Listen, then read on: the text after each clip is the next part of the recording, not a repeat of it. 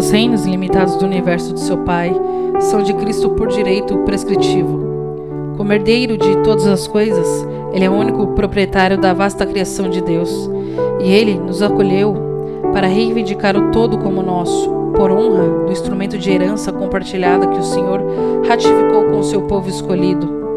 As ruas de ouro do paraíso, os portões de pérola, o rio da vida, a alegria transcendente e a glória indescritível foram feitos para nós, por nosso bendito Senhor, para nossa posse eterna.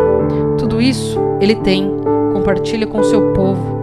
A coroa real ele colocou na cabeça de sua igreja, designando-lhe um reino, chamando seus filhos de sacerdócio real, uma geração de sacerdotes e reis ele tirou a sua coroa para que pudéssemos ter uma coroação de glória. Ele não se assentará em seu próprio trono até que tenha proporcionado lugar nele para todos aqueles que recebeu por seu sangue. Coroe a cabeça e todo o corpo compartilhará a honra. Contemple aqui o prêmio de cada cristão vitorioso: o trono, a coroa, o cedro, o palácio, as vestes e a herança de Cristo são seus. Jesus considera a sua felicidade completa quando seu povo compartilha dela.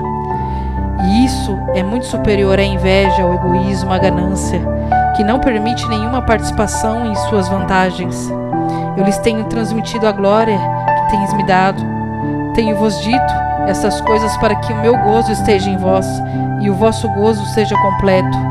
Os sorrisos de seu Pai são todos doces. Para ele, porque o seu povo os compartilha. As honras do seu reino são mais agradáveis, porque o seu povo está com ele em glória. Mais valioso para ele são suas conquistas, uma vez que elas ensinaram o seu povo a vencer. Ele se alegra o seu trono, porque nele há lugar para o seu povo. Regozija-se em suas vestes reais, porque elas os revestem.